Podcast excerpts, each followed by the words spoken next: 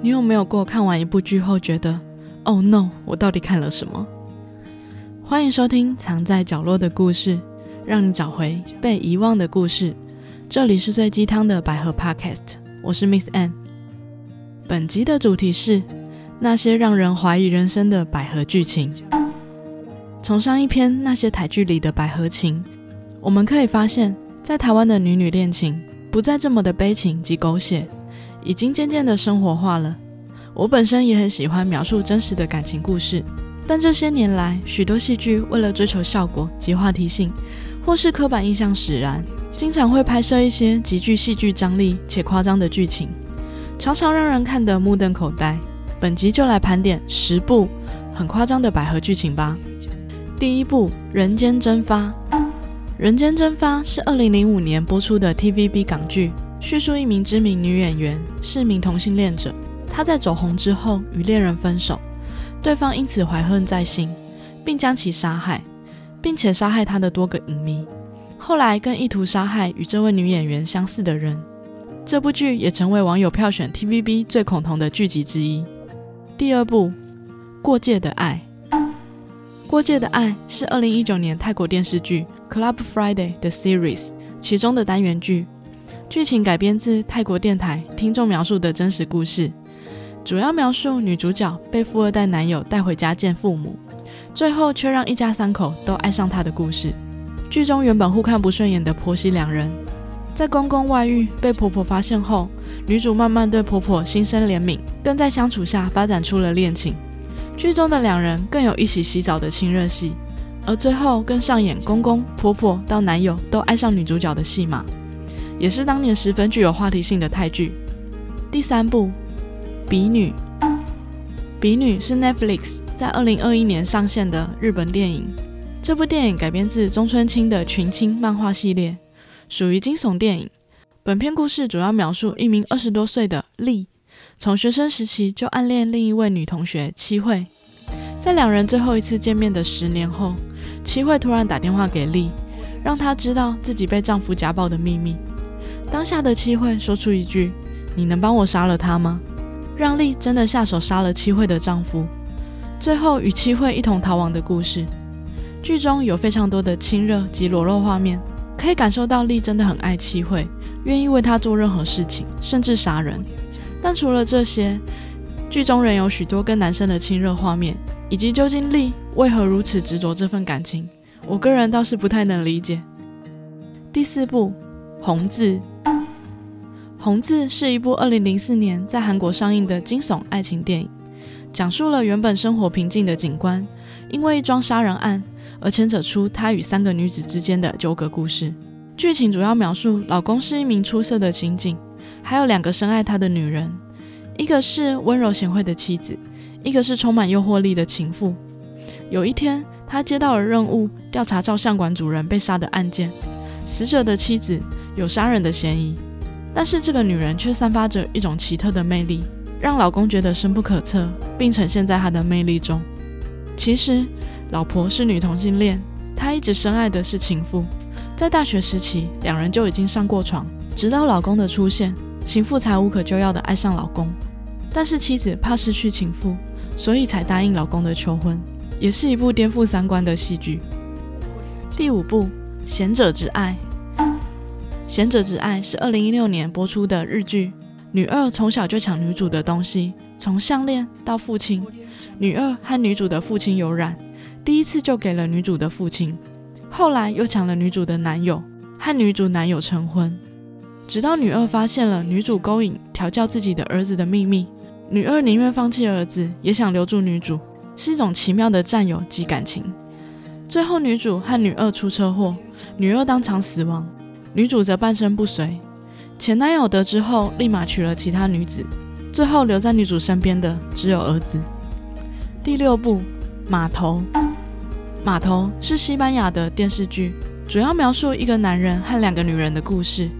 丈夫突然的死亡让妻子意外的发现，丈夫其实同时拥有两种人生，一个是在她身边的好丈夫，一个则是有情妇及六岁女儿的另一个生活。看着情妇为丈夫之死而痛哭，妻子决定以新身份接近情妇，展开调查。最后两人却擦出爱的火花。丈夫的死亡谜底还有待两位女主继续探寻。这部剧说实话还蛮好看的，虽然很扑朔迷离，也很戏剧性，但至少不是低成本的狗血剧，还是值得推荐。第七部《女魔头》，《女魔头》是一部二零零三年的美国犯罪电影，根据连环杀手艾琳的真实经历改编。上世纪九十年代，美国曾经发生轰动一时的公路妓女谋杀案。从八零年代末到九零年代初，艾琳一共杀死了七个男人，所以她曾被媒体称为美国第一连环女杀手。整个案件的审判长达十年。由于艾琳从小有着不幸的家庭，也在性侵下生下了小孩，因为没有一技之长，只能靠着卖淫为生。可能源自于对男人的绝望及憎恨，让艾琳试着与女同性恋者交往。也从此遇见他的最爱，艾琳则在一次被嫖客施虐的过程中失手杀了嫖客，从此走上了杀人之路。第八部《密谋逃杀》，《密谋逃杀》是二零一八年上映的加拿大惊悚电影，描述女主和老婆两人来到女主在郊外的一座祖屋庆祝周年纪念，但老婆却发现女主有很多不为人知的事情。女主更趁两人到山崖边时，将老婆推下山谷。而老婆却意外的生还，因此展开一连串的大逃杀。而女主已经不是第一次谋杀另一半了，究竟女主的动机是什么？她有没有爱过老婆呢？第九部《白百合之恋》，《白百合之恋》是由中田秀夫执导的二零一六年的日本电影。女学生受陶艺老师与其丈夫栽培陶艺，但当师丈不幸逝世后，也燃起女学生渴望保护老师的冲动。期盼在他心中占有一席之地。两人在陶艺教室擦出欲火，激情使女学生误以为是爱情。直到一名男子的出现，三人的关系产生剧烈的变化。第十部《亚当》，亚当是二零一九年上映的菲律宾限制级电影，又称菲律宾暗黑版小姐，所以尺度也很大。故事叙述在母亲离家后，女主与父亲过着与世隔绝的生活。只有好友的探访，让她偶尔能获得外界的希望。她心中渴望着自由，直到某一日，为了躲避被父亲当作抵债品赠与他人为妻的命运，女主决定奋起反抗，连同好友杀死父亲后，两人一起逃亡。在朝夕相处中，好友早已对女主萌生情愫，同时女主也唤起了对性的渴望，最终两人渐生情愫。互许终身，结为夫妻。在一段甜蜜的日子后，随着警察的追查，两人最终曝光，那些潜藏在黑暗最深处的秘密也逐渐浮现。故事的最后有小反转哦，并且结局也有点惊悚。刚看完让人吓得不轻，有机会会再另外开一集介绍给大家哦。以上就是今天精选的十部有点让人怀疑人生的百合剧情。虽然台湾已经承认同性婚姻，但一路走来也历经了近四十年的时间。其实，在早期，对于同志仍有许多偏见及刻板印象，常常将同志与犯罪挂钩，也会出现许多专门拍摄同志犯罪的剧情，或是认定喜欢女生的人一定是受到男生的伤害。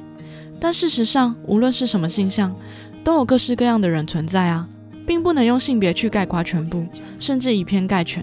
如同加拿大电影《密谋逃杀》的导演说的，他并没有设定性别，只是单纯挑选适合的人选来拍摄电影。生活中常常也会听到一些把负面消息跟同志挂钩的状况，就会想：难道异性恋的人都是幸福美满、没有坏人吗？本来世界上就会有各式各样的人，不管好的或坏的，都仅仅代表个别事件，不能代表整个群体啊！即使到了现在，同性婚姻合法的台湾。